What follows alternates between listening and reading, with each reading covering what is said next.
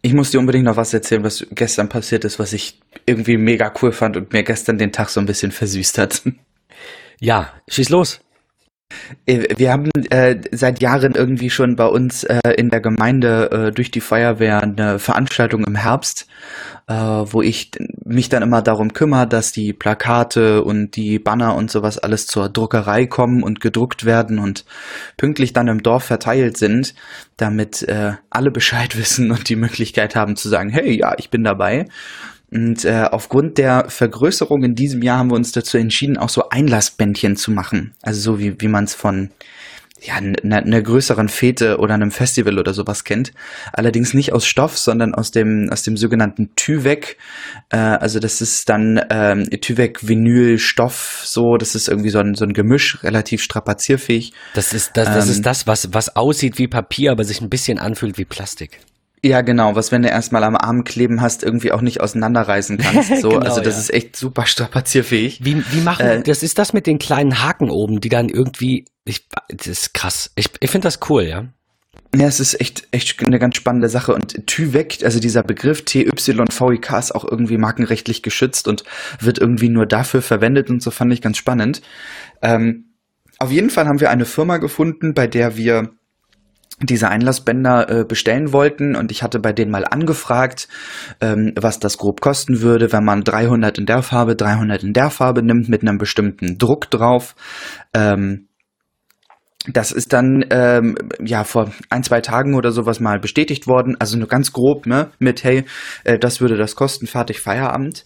Ähm, und dann habe ich gestern Nachmittag die Info bekommen, dass das auch losgehen soll und wir bei denen bestellen. Daraufhin habe ich dann auch denen Bescheid gesagt und bekam gestern Abend um, ich glaube, knapp 21 Uhr die E-Mail von DHL, dass äh, ein Paket versandt wurde von genau dieser Firma. Ähm, und ich dachte so, ja gut, ist wahrscheinlich schon, keine Ahnung, online vorfrankiert oder sowas.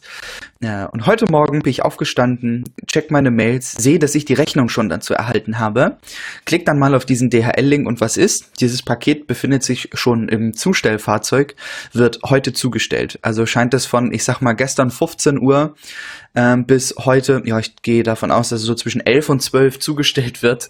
Äh, in nicht mal 24 Stunden kommt es aus äh, der kleinen Stadt, dem Dorf Bismarck, äh, bis nach Norddeutschland. Also super spannend. Wo liegt denn Bismarck? Habe ich mich auch gefragt, äh, habe ich noch nicht nachgeguckt, aber okay. es ist eine 396 Postleitzahl. also, was ist das denn? Drei, ich meine, zwei ist so, so Bremen die Ecke. Ja, oder generell Schleswig-Holstein hat ja auch zwei. Drin.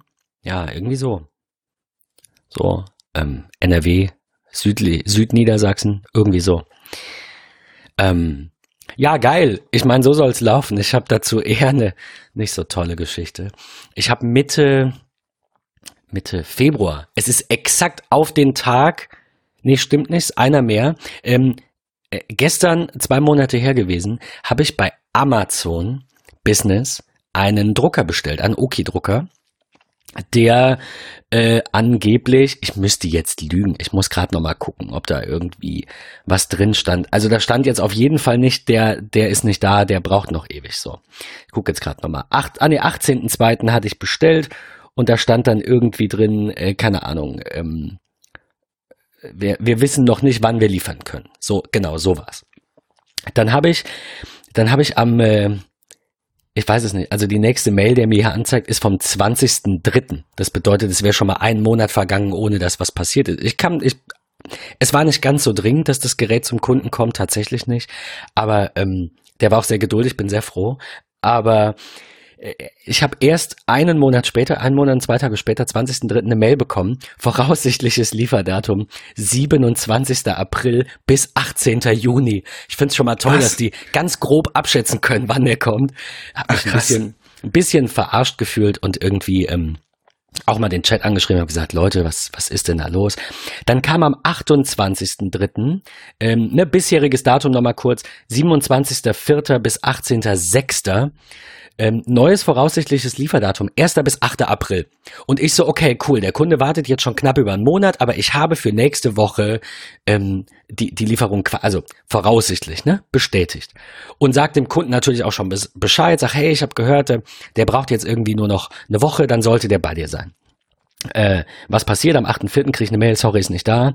Aber wir haben, äh, wir bedauern, dass es zu einer Verzögerung gekommen ist. Am 8. kam die, da hätte das Gerät spätestens da sein sollen. Wir haben allerdings gute Nachrichten, Ihre Bestellung wird in Kürze an Sie versandt. Es ist wieder nichts passiert. Dann, also ernsthaft wirklich zum Kotzen. Ich habe ja Verständnis für vieles, aber äh, gerade weil du jetzt von so einem, ich sag mal, kleineren Laden, von so einer kleineren Druckerei ähm, irgendwie auch, also so habe ich es verstanden, ne, dass das jetzt nicht so eine Riesendruckerei ist, dich da äh, da so positiv berichtest, will ich mal sagen, wie schlecht es bei den Großen laufen kann. Das Ding ist jetzt da, der kam gestern an. Das bedeutet also knapp äh, zwei Monate nach Bestellung war das Gerät dann da. Weil ich letzte Spannend. Woche Freitag, Don letzte Woche Donnerstag habe ich dann nochmal im Chat nachgefragt und gesagt, Leute, ich, ich bin, ich will ja kein Arsch sein. So, der Mitarbeiter, der da mit mir chattet, der kann da nichts für und der kann wahrscheinlich nichts dran ändern. Und vor allem, wenn ich pissig und, und aggro bin, will der da auch nichts dran ändern. Also man, äh, so mein, mein Tipp irgendwie, Service 101, man, man sollte immer versuchen, den Mitarbeiter respektvoll zu behandeln. Ich weiß das so aus, aus erster Hand, äh, Jackie erzählte auch immer so ein bisschen von der Arbeit, wenn, ähm, wenn ein Kunde nett ist, dann versucht man zu helfen. So, das ist das kurze Recap. Also nicht übertreiben, es ändert überhaupt nichts. Anschreien oder sonst was. Ich meine, ich war bei Amazon im Chat, da kann man schlecht schreien, außer ständig groß schreiben. Ähm, bringt auch nichts. Von daher dachte ich mir, ich versuche es mal nett, aber bestimmt hat offensichtlich funktioniert. Ich habe ihm dann gesagt, pass auf, also das ist jetzt das letzte Mal, dass ich nachfrage, ansonsten muss ich halt stornieren, woanders bestellen, dann ist das so. Aber ich finde das schade, weil ich, ich manchmal gerne bei Amazon bestelle, gerade wenn die was lagernd haben, weil es einfach unkompliziert ist. Ich habe da 30 Tage Zahlungsziel, muss also auch nicht dem Kunden irgendwie Druck machen, muss nicht groß in Vorleistung gehen, alles cool. Und ähm, dann hat er tatsächlich geantwortet, ich weiß nicht, äh, ob ich da was dran ändern kann. Also er sagte dann, ja, ich verstehe das, aber ich, ich, ich hake auch nochmal nach, aber ich kann nichts versprechen. Ich sag, sorry, ich kriege doch Mails, die mir was in Aussicht stellen. Es, ja, ich muss meinem Lager anrufen. Ich sag, wa warum ist das noch nicht passiert? Woran hängt's denn? Ja, Fakt ist, das Ding ist wohl so groß, dass das jetzt mit der Spedition kommen musste. Ähm, also Spedition wahrscheinlich einfach, weil DHL äh, selbst, also wurde mit DHL mir äh, äh, angezeigt. Ne? Also ich hatte eine DHL-Sendungsverfolgungsnummer und die haben es an eine Spedition gegeben, schätze ich, weil in dem DHL-Auto halt immer nur einer sitzt. So, und das müssen wohl zwei heben und bla und Arbeitsrecht. Ist ja auch alles gut.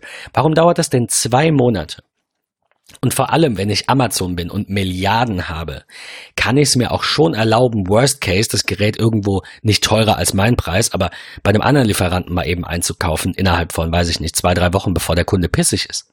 Verstehe ich gar nicht, wie das so laufen kann, ehrlich. Kann ich nachvollziehen, ja, das ist, das ist tatsächlich absolut strange. Ich meine, lange Rede, kurzer Sinn. Der Kunde hat das Gerät jetzt, ist glücklich, fahrt er gleich hin, richtet das ein, alles super, aber ähm, ja, äh, muss es muss nicht sein? sein. Nee, genau, es also, muss nicht sein. Es ist so. jetzt auch nicht so, dass ich sage, das ist jetzt ein Grund, dann nicht mehr zu bestellen. Aber wenn das so nochmal passiert, kann ich zumindest Dinge, die nicht hunderttausendprozentig da sind, halt da nicht mehr bestellen. So dann, ja, richtig. Wir haben, wir haben halt ja. ein Lager auch um die Ecke, muss ich zugeben. Ne? Also wir haben, wir haben so ein neues Amazon-Lager, das ist irgendwie, ich will jetzt nicht übertreiben, keine Ahnung, keine zehn Kilometer von hier weg. Und wir haben halt auch schon äh, die, die Same-Day-Delivery-Geschichte mit dem Wäscheständer, hatte ich ja, glaube ich, schon mal erzählt im Podcast. Wir, also das hat schon auch Vorteile, aber da bestelle ich doch lieber irgendwo bei einem kleinen äh, Händler und habe dann vielleicht einfach meine Ruhe. Und da ist jemand, der mir zuhört und nicht irgendein ähm, Callcenter oder Chatcenter-Mitarbeiter, der halt. Ich will nicht sagen, der hat auch was davon, dass ich zufrieden bin. Das ist schon sein Ziel. Aber wenn du halt den Typen von der Druckerei anrufst und er ist halt einer von, ich sage jetzt mal, zehn Mitarbeitern, dann ist es natürlich für ihn wichtiger, dass das Unternehmen läuft, weil er seinen Job nicht verlieren will. Und weil jeder Kunde wichtig ist für den Unternehmenserfolg. Und ich will jetzt nicht sagen, das ist bei einem großen Unternehmen nicht so. Aber jeder Einzelne ist dann natürlich nicht so viel wert, wie wenn du weniger Kunden hast. Äh, von daher, langer Rede, kurzer Sinn. Manchmal ist das vielleicht gut, wenn man so ein bisschen regional und so ein bisschen ähm, bei kleineren Unternehmen irgendwie anfragt. Also du hattest es jetzt nicht explizit gesagt, ich weiß nicht, ob du weißt, wie groß die Druckerei ist, aber das klang jetzt schon eher klein. Ja, gehe ich auch ganz stark davon aus, so, weil die Firma nennt sich auch Einlassband. Ähm, also die, die machen tatsächlich nur sowas, die machen halt auch viele Stoffdinge ja, okay. und so weiter und so fort. Und man mag mich einem, eines Besseren belehren, aber ich glaube nicht, dass man tagtäglich von morgens um acht bis abends 19 Uhr in einer Druckerei ist oder in, wie man auch immer das nennen möchte, um Papierbändchen oder auch Stoffbändchen herzustellen. Äh, ich glaube nicht, dass so viele Messen, äh, Veranstaltungen oder sonstiges sind, ähm, dass man also dass das so ein 24-7 Fulltime-Job ist, ähm, aber definitiv ultra geil, geiler Service. Also richtig, richtig gut. Super ich mein, netter Kontakt. Perfekt. Vielleicht sind die ja irgendwie europaweit Marktführer, weil die halt irgendwie Expertise auf dem Gebiet haben oder weil die, weil nur die diese Markenrechte für diese Bändchen besitzen. Man weiß es nicht, müsste man rausfinden. Jetzt habe ich tatsächlich mir die, die Rechnung mal genauer angeguckt und da steht Fach- und Großhandel für Kontrollbänder, VIP-Eintrittsbänder, Neonplakate und Banner, Vierfarbplakate, Folien, Textil, Digital, Sieb und Offsetdruck. Also die machen tatsächlich doch alles. doch ein bisschen mehr. Okay, ja gut. Ähm, ich hätte mir jetzt schon vorstellen können, dass das so ein großer Markt ist, wenn du, also je nachdem, in welcher geografischen Region, aber so eine Druckerei ist ja jetzt auch nicht zwingend an Ortsgrenzen gebunden. Klar, die schiffen jetzt nicht irgendwie nach Amerika. Aber europaweit ist ja heute auch nicht mehr so teuer. Aber gut, ähm, ja, fand ich ganz spannend jetzt irgendwie irgendwie zu hören. Ich weiß nicht, ob, ob jemand Interesse hat, aber wir können die ja mal verlinken, falls jemand sowas braucht. Ich finde das jetzt gar nicht so unspannend. Ähm, keine Werbung an der Stelle. Also ich habe die Geschichte gerade auch irgendwie gehört und wir haben jetzt von denen nichts bekommen. Le leider, ich meine, vielleicht haben wir mal das, äh, das Tech Talk Event für zur, keine Ahnung, tausendsten Folge und brauchen dann Einlassbändchen. Dann fragen wir die natürlich an. Wir, Selbstverständlich. Wir wollen heute aber eigentlich mal über mich reden. Ähm, beziehungsweise ich will so ein bisschen erzählen, äh, was in meiner Tasche ist und was auf meinem iPhone ist und wir noch nicht erwähnt haben. Du hattest das in der letzten Folge gemacht.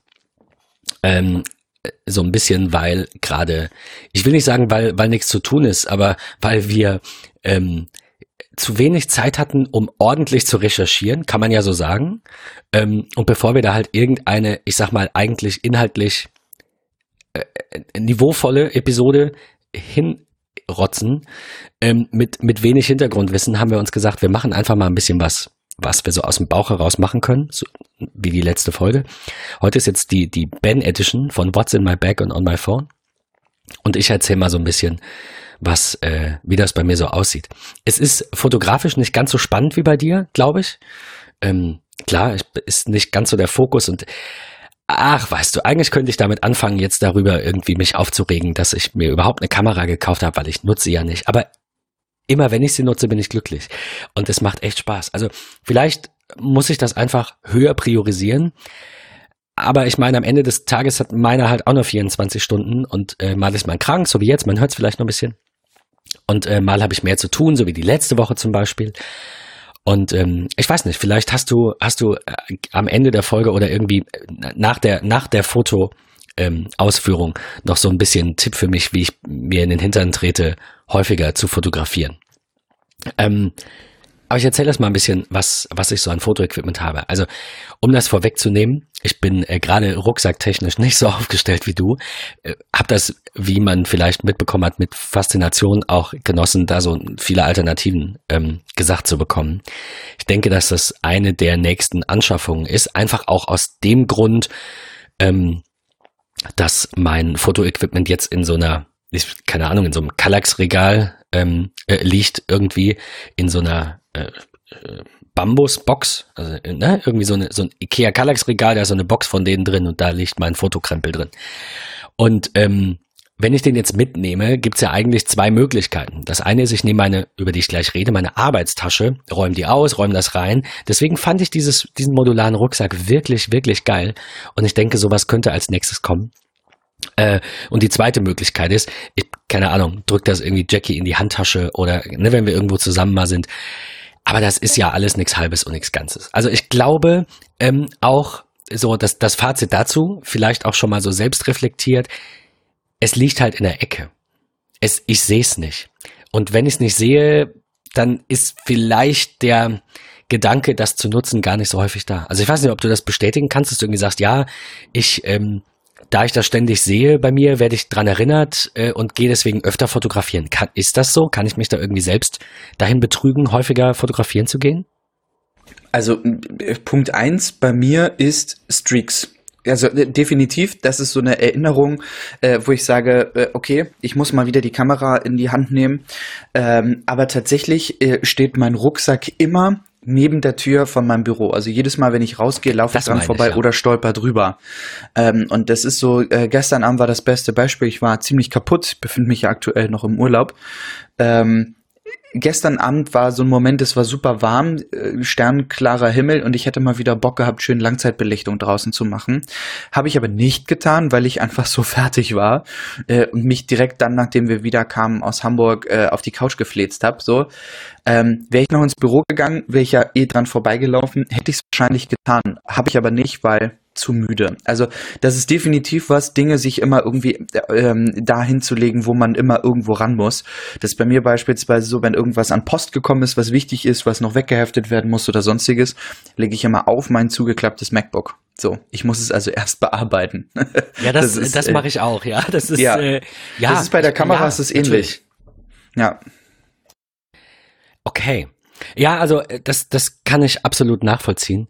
Ähm, irgendwie, das war halt so mein Gedanke, dass ich irgendwie sage, ne, wenn wenn wenn wenn, es irgendwie im äh, im äh, Schrank versch was verstauben ist ja jetzt echt äh, echt übertrieben. Aber ja, was was ich mir halt irgendwie in den Weg, also du sagst es eigentlich, was ich mir in den Weg lege, benutze ich eher. Es kann natürlich auch mal sein, dass ich sage, scheiße, jetzt doch keine Zeit, weg, so, aber ähm, ja, es ist schon so, dass man, dass man nicht an alles denken kann und deswegen halt guckt, ob man sich das irgendwie so ähm, sichtbar macht sichtbar machen kann. Also, okay, ähm, äh, kommen wir mal zum Technischen. Also, ich brauche auf jeden Fall einen Fotorucksack und da werden wir beide nochmal in Ruhe irgendwie drüber plaudern und ich, ich muss schauen, dass ich das, ähm, ich meine, damit ist es besser geschützt, damit sehe ich's, damit hat es seinen eigenen Platz und nicht einfach nur irgendein ähm, ein Fach im Schrank. Ich glaube, dass das, äh, dass das eine gute Sache ist. Ich habe mir ähm, als Schnapper eine äh, Canon 750D gekauft. Also quasi, ähm, sagen wir es so, eigentlich wollte ich mir die 7D Mark II kaufen. Äh, tatsächlich. Und ich glaube, da hatten wir es am Anfang drüber. Also gesagt hast du, du hast die, habe ich gesagt, ah, eigentlich wollte ich die und bist du zufrieden? Und jetzt hast du letztens gesagt, die ist, ähm, ich meine, das war, war einer der Gründe, die dagegen sprachen, dass die halt ihren Fokus irgendwie im Sportbereich hat, also bei schnellen Bewegungen irgendwie super ist, weil sie super schnell auslöst. Äh, habe ich dann dein Fazit in der letzten Folge so richtig noch in Erinnerung, dass du es eigentlich, also mal jetzt vom Vollformat ab, eigentlich eher bereust und sagst, du hättest eine andere kaufen sollen? Ja, weil der Sprung zur Vollformat preislich nicht mehr ganz so riesig war. Ähm, ich bin super zufrieden mit der Kamera. Sie rauscht halt relativ, relativ früh. Das ist immer so die Frage, okay, was ja, ist für ein stimmt, relativ das früh? Das, was du, was du sagtest. Genau, das ist eines der größten Punkte eigentlich. Äh, also diese Kombination aus Rauschverhalten und äh, nicht Vollformat äh, hätte man für in Anführungsstrichen einen geringen Aufpreis äh, hätte man mehr bekommen, sozusagen. Ähm, aber ich habe sie nun und äh, ich liebe sie. Ich habe sie gefühlt ja immer dabei. Ähm, das macht, macht tierisch Spaß so. Also ich würde sie halt auch nicht missen. Wenn ich irgendwie ein Angebot kriegen würde und ich kriege meine 7D gut verkauft ähm, und würde mir dafür eine 5D, es muss auch keine Mark 4 sein, es wird eine Mark 3 voll reichen, äh, dann würde ich das auch tun. Also. Okay, ähm, also ich, ne, ich nehme sie dir nicht ab. Ähm, also genau, die, die, das war genauso mein Gedanke. Die 7D ähm, ist dann doch in einem anderen Preissegment als halt die dreistelligen. Ich meine, ist klar. Und dann gibt's ja auch noch die zweistelligen. Da gab's ja, ich glaube, zuletzt war es die 77D, vorher war es die 70 oder 75D, so die YouTube-Standardkamera irgendwie. Und die 77er war ja dann irgendwie der Nachfolger. Ähm, ich glaube, dass das tatsächlich eine Budgetfrage ist. Ähm, die Frage Canon oder Nikon ist eher so eine Glaubensfrage. Ich denke, da, das nimmt sich nicht viel. Äh, ich habe ich hab oft gehört, dass Sony so ziemlich das Geilste sein soll, die, die Alpha 7 XR, keine Ahnung, die, die diesen, diesen fünf Achsen, ähm, äh, äh, keine Ahnung, wie man das nennt, du weißt, was ich meine, ne? Diesen, diesen Sensor, der in, in fünf Achsen irgendwie noch Ja. geschützt ist und deswegen. Spiegellose Kamera, wundervoll. Nee, war die, war die spiegellos? Ich meinte den, den Vorgänger, der. Alle Sony Alpha 7 sind spiegellos. Ja. Ah, dann habe ich nichts gesagt, okay. Also die Alpha 7 sind, sind alle spiegellos, die sind ultra klein, ähm, super dünn, weil sie halt einfach nicht mehr den Spiegel haben, der klappt und so weiter. Mm, Ist schon, ist schon super angenehm. Was mich stört, äh, kurzer Erfahrungsbericht dazu, ich habe mal mit der Probeweise was geshootet, ähm, dass halt der, der Sucher, der ist halt auch digital. Also du guckst dann halt so, als wenn du äh, drei Zentimeter vor einem Fernseher sitzt, gefühlt, guckst du halt durch deinen Sucher und auch das ist halt digital. Da muss man sich anfangs dran gewöhnen, aber ähm, Ich wollte gerade sagen, es ist ja nicht, ist es schlechter oder ist es nur anders? Es ist schon schlechter, klar. Also wenn du natürlich durch einen normalen Sucher guckst von deiner Spiegelreflex durch deine 650, äh, dann siehst du es ja sozusagen original einfach nur umgekehrt sozusagen über den Spiegel raus durchs Objektiv. Äh, und hier ist es einfach so, dass es halt digital dann irgendwie, es hat so ein bisschen was von Camcorder in den 90ern, äh, wenn man da durchguckt, so. Halt natürlich viel farbenfroher und Bildwiederholungsrate viel schneller und so, aber trotzdem ist es anfangs super gewöhnungsbedürftig, jetzt durch einen Sucher zu gucken und auf einen Monitor zu starren. Dafür wird's ja aber, also wenn ich mir jetzt grob vorstelle, wie es, was heißt vorstelle, äh, aus dem Gedächtnis abrufe, wie es funktioniert, kann es dafür gar keine andere Lösung geben. Also du, Nee, du kannst richtig, ja bei einer spiegellosen, äh, zumindest jetzt heute, ich meine, wahrscheinlich wird es irgendwann irgendwas geben, wo dann ein kleiner Spiegel doch das Originalbild dann umleitet, aber der, ich, habe, nee, es wird, auch, nee, kann nicht funktionieren.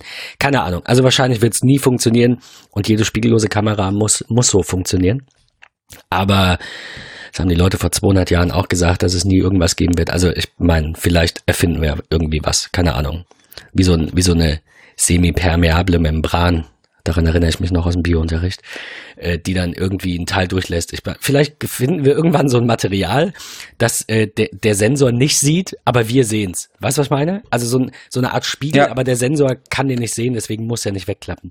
Wie auch Spannend. immer. Spannend. Ich meine, hey, cool, äh, Future-Gedöns, immer toll. Also ich habe die 750D, habe ich im äh, Mediamarkt gekauft für 500 Euro. Die war im Angebot für 499 und ähm, keine Ahnung, ist irgendwie so anderthalb Jahre her. Da habe ich die irgendwie geordert und dann abgeholt und dann hatte ich mal wieder eine. Ich habe es jetzt auch nicht bereut. Ich habe die auch tatsächlich schon bei einem, bei einem Kunden ähm, gebraucht. Also ich habe einfach gesagt, ich biete das mit an, da drei Bilder zu machen.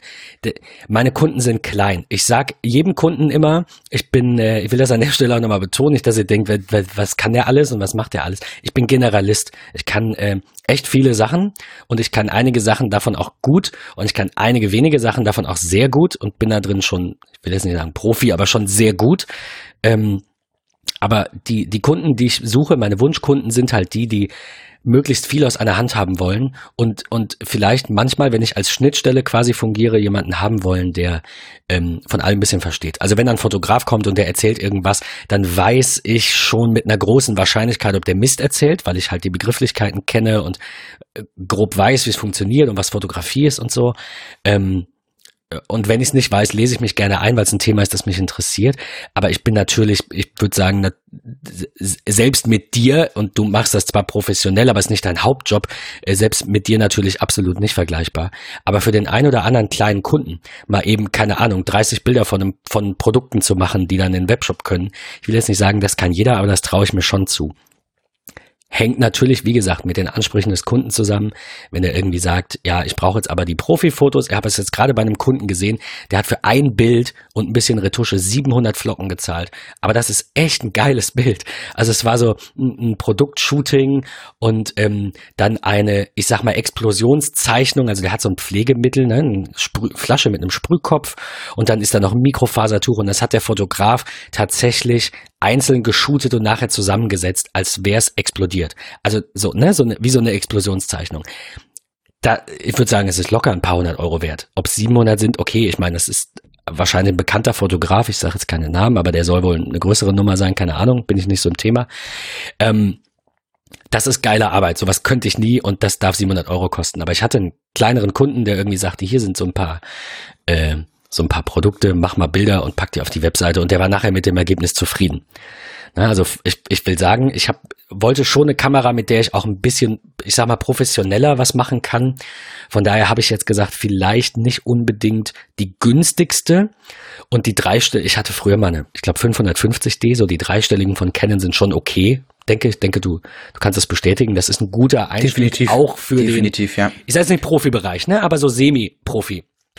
Selbst eine 1100D ist äh, für den Einstieg vollkommen in Ordnung. Für 350 Euro mit dem Kit-Objektiv, äh, da kannst du nicht viel falsch machen, zumal das Kit-Objektiv ja auch ähm, rein, von der Lichtstärke tolle Möglichkeiten bietet. Also das ist, äh, ist schon alles eine super Sache. Ja, zumal da, dazu kommen wir ja jetzt. Das ist logischerweise der nächste Step auf meiner Liste.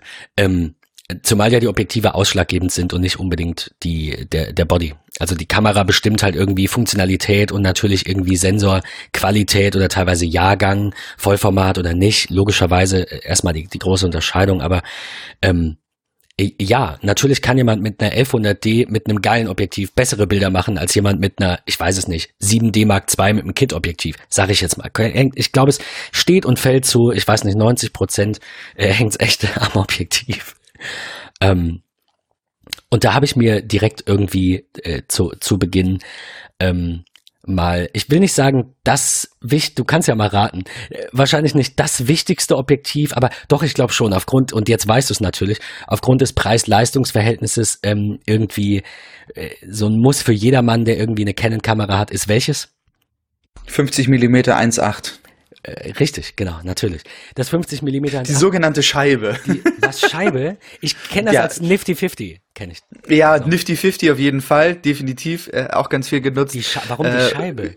Ja, weil es einfach, also wenn du das Ding in der Hand nimmst, dann denkst du auch, okay, du hast jetzt irgendein Fake-Produkt gekauft, aber nein, so, ja. diese gefühlt 36 Gramm in der Hand sind wirklich ein 50 mm 1.8 Festbrennweitenobjektiv von Canon. Ähm, das ist gut. Ich glaube, das kriegt man mittlerweile zwischen 85 und 100 Euro äh, neu sagen, ich und das auch ist top. irgendwie 100 also, bezahlt. Ähm, das ist ein äh, super Produkt. Also bei Amazon jetzt gerade irgendwie 111 Euro. Äh, lieferbar ab dem 20. April, vielleicht deswegen auch ein bisschen teurer. Ähm, ich habe mir die Frage gestellt, ob es nicht eine Nummer mehr sein darf. Und zwar weniger, also ich meine, ich habe letztens tatsächlich noch mal ein YouTube-Video gesehen. Vielleicht, vielleicht finde ich das und kann das verlinken. Hab letztens ein YouTube-Video gesehen von einem äh, Fotografen, der irgendwie sagt, hier sind meine, meine drei liebsten Festbrennweiten. Und ich wusste natürlich, ich war mir ganz sicher, dass das äh, Objektiv auch vorkommt. Und er hatte irgendwie noch, ähm, ach ja, ich weiß, wie ich drauf kam. Er hatte das äh, Sigma genannt, das Sigma Art 1.4, was du, äh, was du nanntest. Ja. Das 35er. Mhm. Und ich wollte mir so ein bisschen was angucken, wie, wie die Ergebnisse so aussehen. Ich meine, es steht und fällt natürlich immer, sonst wäre es nicht Fotografie, mit dem Licht. Es steht, äh, steht und fällt mit, keine Ahnung. Ich, ich sag auch immer, irgendwie 80 Prozent machen, also vom, vom Bild an sich, macht ähm, das Motiv aus, die Komposition. Wenn du halt scheiße fotografierst, kannst du die natürlich gut fotografieren, aber wenn du irgendwie, keine Ahnung, Dinge hast, die Menschen optisch schon ansprechen, Regenwald, irgendwas Mystisches oder so, dann, ich will nicht sagen, kann das Bild nur gut werden, aber das trägt schon sehr viel dazu bei, glaube ich, ob wir ein Bild als gut empfinden, äh, äh, was da gezeigt wird. Nicht, nicht technisch, sondern emotional, der Normalnutzer. Nicht der Fotograf, der dann sagt, oh ja, aber hm, ich sehe ganz genau, da ist ein Rauschen oder da, sondern der Normalnutzer sagt, äh, geil, ähm, Grand Canyon, so was auch immer, ja, irgendwas, ein Wahrzeichen, irgendwas Großes. Ähm, und er hatte das Sigma gezeigt, er hatte das 50 mm 1.8 gezeigt und dann hat er noch irgendein äh, 85er, ich weiß nicht was, äh, gezeigt. Und der, der hat auch gesagt, ähm, das ist ein, ein super Objektiv für, äh, für eigentlich jeden, vor allem halt für die Anfänger, weil du willst am Anfang auch nicht so viel Kohle ausgeben. Also mein Budgetlimit für alles drum und dran waren 1000 Euro, was vielleicht für den einen oder anderen schon viel sein mag. Ähm, auf der anderen Seite, wenn du jetzt sagst, die 1100D liegt irgendwo bei 350, dann rechnen wir noch 100 für das, dann sagen wir mal noch 100 für ein anderes oder 100 und ein bisschen. Ähm, ich habe da gleich noch so zwei Ideen, äh, noch zwei Objektive, die ich gekauft habe. Dann bist du so bei 600 Euro. Ich denke, das ist ein guter Einstieg, wenn man, wenn Definitiv. man anfangen will. Also ma- mal ganz kurz nochmal eine Anekdote. Wir hatten mit einer mit einer Freundin mal die Unterhaltung darüber, die dann irgendwie meinte, ja, ich weiß nicht hm, und ich will nicht so viel ausgeben. Mir reicht erstmal das Kit-Objektiv. Meine These, du, du darfst absolut anderer Meinung sein und ich glaube, das bist du, weil du gerade schon das Kit-Objektiv gelobt hast, aber das, das ich dabei habe, äh, hat halt äh, keinen, keinen äh, optischen Stabilisator. So, das ist jetzt halt irgendwie, ich will nicht sagen, es ist Schrott, aber das ist echt kein gutes Objektiv. Und wenn ich nur damit Bilder gemacht hätte, kann ich mir halt entweder einreden, dass die toll sind, oder ich kann sie halt einfach schlecht finden und die Lust verlieren. Deswegen war meine oder ist meine These, meine Herangehensweise, natürlich braucht kein Anfänger Equipment für 2, 3, 4.000 Euro. Aber wenn man nur das Billigste nimmt, also wirklich die Einstiegskamera und nur dieses Kit-Objektiv und vielleicht ein Stativ von Hammer für 20 Euro,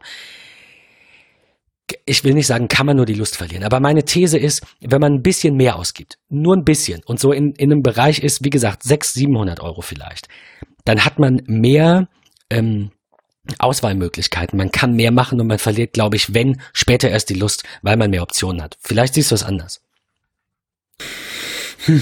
Also ich sag, ich sag also, nicht, deck dich dick ein, aber ich sag, so ein 50 Millimeter 1.8 ist halt nicht teuer. Was ich gleich noch, ähm, gleich noch sage, äh, irgendwie Weitwinkel oder ein Tele, je nachdem, worauf man Bock hat, dann sind das irgendwie zwei Objektive und das Kit-Objektiv in den Schrank oder halt, keine Ahnung, nimm's halt mit für einen Notfall. Aber das 1855er, was dabei liegt bei der 750D, zumindest bei meinem Schnäppchenangebot, war halt irgendwie die dritte Generation und das hatte dann kein IS mehr, hatte es wohl vorher und war auch irgendwie nur aus Plastik und ist ganz schlecht und ich weiß es nicht. Also, ach, ich weiß nicht. Ich finde, für People und Porträt ist das äh, 1855 der dritten Generation, hat ja eine Blende von 3,5 bis 5,6, ähnlich wie mein 1585, äh, was so mein Allround-Objektiv ist, was ich immer dabei habe, ob im Urlaub oder äh, auch auf Festivals, so in den Menschenmengen ist das eigentlich ein super tolles Objektiv. Es ist nicht das Lichtstärkste, überhaupt, überhaupt gar keine Frage. Äh, man kann aber durch die 18 Millimeter ähm, kann man schon, schon ganz, ganz tolle ähm, Lichtbereiche eigentlich hinbekommen. Äh, man kriegt eine gute Übersicht über das, was eigentlich fotografiert werden soll. Ähm, Klar, es hat keinen Stabilisator. Ich habe an meinem einen Bildstabilisator, der ist aber beispielsweise immer aus. Also äh, das ist nicht ganz so meins, dieses zusätzlich noch stabilisieren. Ja, das ist eine ganz praktische Sache. Aber wenn man einfach, so doof das klingt, ist, also äh, die Kamera ist eh vor der Nase. Wenn ich dann auch noch die Arme an den Körper rannehme und auf beiden Füßen stehe und die nicht irgendwie 70 Zentimeter auseinander gespreizt sind, dann kann ich eigentlich so eine ruhige Hand bekommen und äh, halten, äh, dass ich keinen Stabilisator groß brauche. Ähm, ja, es fühlt sich nicht ganz so wertig an, ähm, dass das äh, Kit-Objektiv, aber trotzdem ist das für viele einfach optimaler Allrounder, ähm, den man auch super verwenden kann. Ob ich wirklich Freunde und Familie irgendwie im Garten toll ablichten möchte oder im Tierpark irgendwelche äh, Tiere fotografieren will, im Urlaub ein paar ähm, Shots, äh, ist das eine tolle Sache. Natürlich, und da bin ich, bin ich vollkommen konform, wenn man sagt, man kauft sich beispielsweise die 650D für 500. Nehme ich dich als Beispiel. Ähm, man holt sich noch ein kleines weitwinkliges Objektiv, bist du auch schon bei 250 äh, Euro dabei. Ich habe so ein 1022, was auch nicht gerade lichtstark ist, aber doch einen tollen Weitwinkel bietet. Ähm, ja, und dann irgendwie ein Tele noch mit dazu. Gibt's ja auch viele Möglichkeiten von, von äh, Canon selbst. Ähm, ist man bei, ich sag mal so, zwischen 800 und 1000 Euro eigentlich mit einem guten, ähm, guten Standard-Kit mit dabei. Was immer noch super viel Geld ist, keine Frage, wenn man sagt, okay, ich will halt irgendwie ein paar Urlaubsfotos machen. Ich kenne viele, die irgendwie sagen, okay, ich nehme keine Spiegelreflex mal mit, sondern ich kaufe mir eine äh, Panasonic Lumix, weil die genial sind. Ähm, Absolut. Okay, ja. dann just do it, ja, aber ich mag einfach optischen Zoom nicht. Das ist halt Müll muss man wissen, wie man es wie man's praktizieren mag. Also natürlich, ich, ich höre das auch äh, tatsächlich äh, öfter, dass diese diese ähm, Bridge-Kameras irgendwie so werden halt immer mehr. Der ne? neue Shit so. sind. Also ich ja, ich wollte halt einfach eine eine eine ähm, eine Systemkamera, mit der ich eben, äh, ne, bei der ich die Objektive wechseln kann, einfach um die Möglichkeit zu haben. Natürlich gibt's äh, gerade auch, okay, ich, also ich verstehe den Punkt mit der, mit, mit, mit dem äh, Bildstabilisator, ich glaube, gerade für Anfänger vielleicht sinnvoll, aber ja, okay, ist jetzt natürlich auch nicht das, ähm, das äh, schlagkräftigste Argument, keine Frage. Gerade wenn man irgendwie ein Stativ hat oder so, braucht man das jetzt auch nicht zwingend. Von daher, ähm, äh, ja, okay.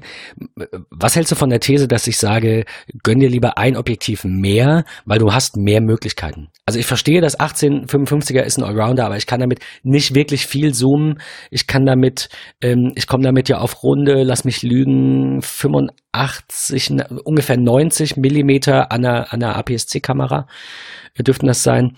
Ähm, klar, das ist schon ein Stück, aber ich, also, ich weiß nicht. Ich, ich, hätte gesagt, schwierig. ich hätte gesagt, why not, why not eins mehr?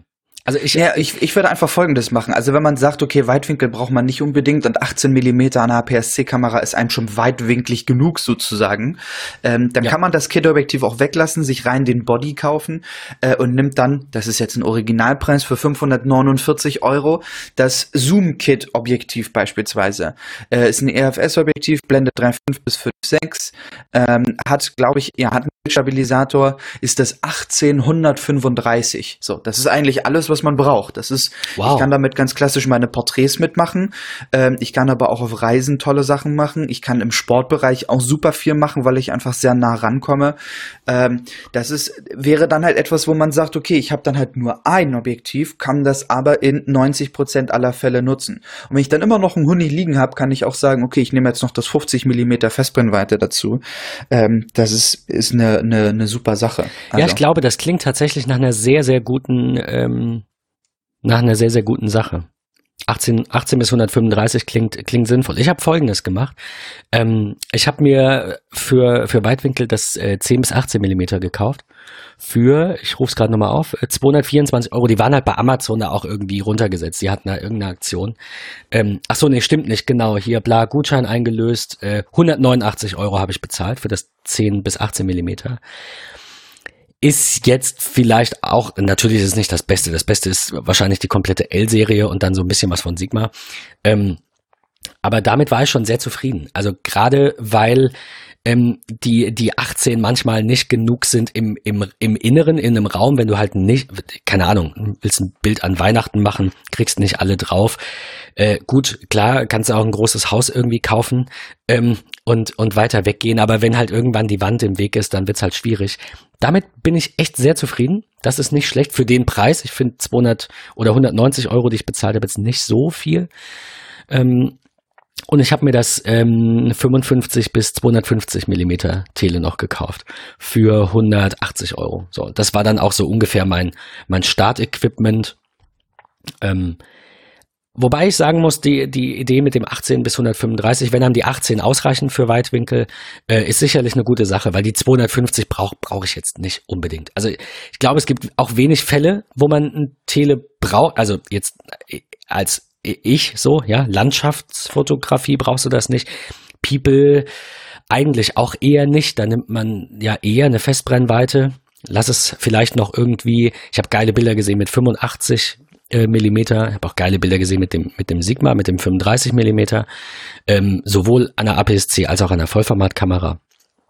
Ähm, ich, ich glaube, damit, da, da braucht man da nicht unbedingt einen Tele. Also ich habe es einfach gekauft, damit ja, ich es habe, weil ja. ich gesagt habe, okay, was braucht man denn? Man braucht eine gute Festbrennweite und da gibt's eigentlich preis-leistungstechnisch halt erstmal nur eine, wenn du anfängst.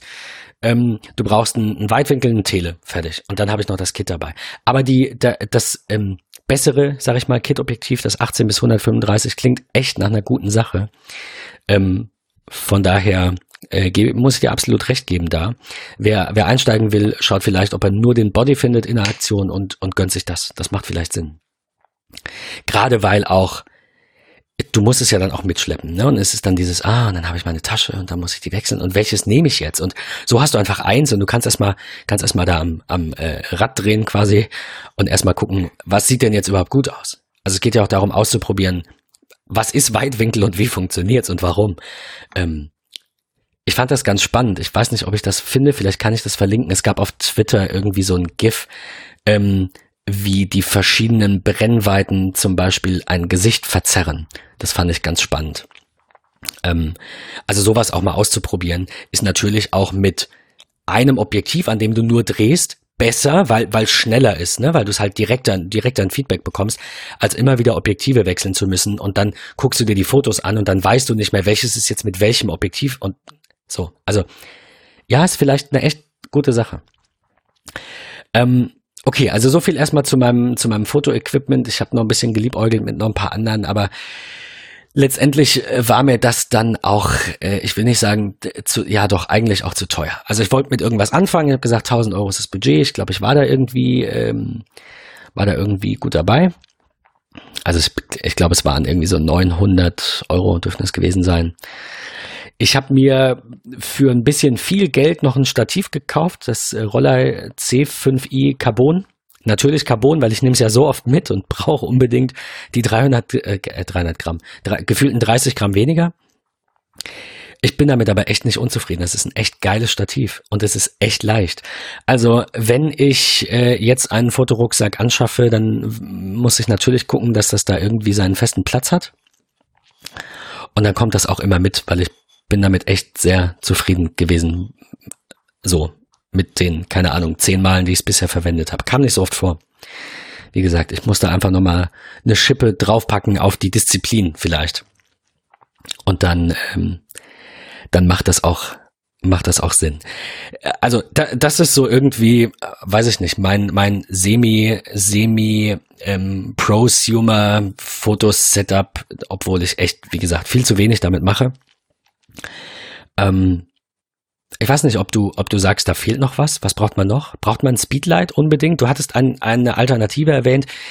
Ich habe irgendwie gesagt, ich mache jetzt nicht so viel drin und ich mache jetzt nicht so viel irgendwie, wo, wo sich das lohnt. So People, Porträt, keine Ahnung. Man braucht es nicht. Also ich finde, das ist, also ich nutze den auch eher selten, aber haben ist manchmal besser als äh, brauchen. Haben ist besser als brauchen, das stimmt, ja.